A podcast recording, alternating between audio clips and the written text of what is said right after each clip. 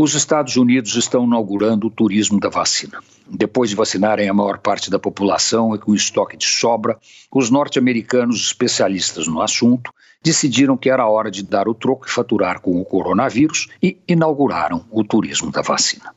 O cidadão viaja para lá, passa os dias necessários para tomar uma ou duas doses, dependendo da vacina, gasta seus dólares, enche os hotéis, dá trabalho para os restaurantes, faz compras, movimenta o comércio e os serviços e, em troca, toma de graça a vacina milagrosa.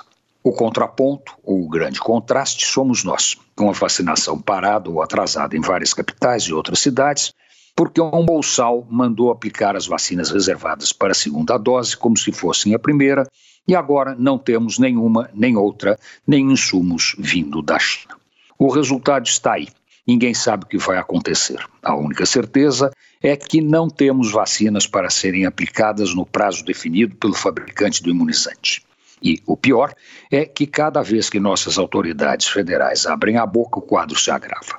A diferença entre os Estados Unidos e o Brasil é que, enquanto o nosso grande capitão, para puxar o saco do então presidente americano, fazia apologia da cloroquina, Donald Trump, que de bobo não tem nada e é um grande showman, incentivava a indústria farmacêutica a pesquisar e produzir vacinas.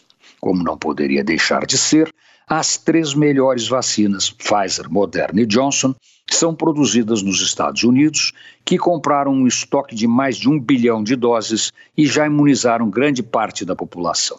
Por isso, estão inaugurando o turismo da vacina, oferecendo de graça as doses mágicas que nós não temos para quem quiser ir até lá.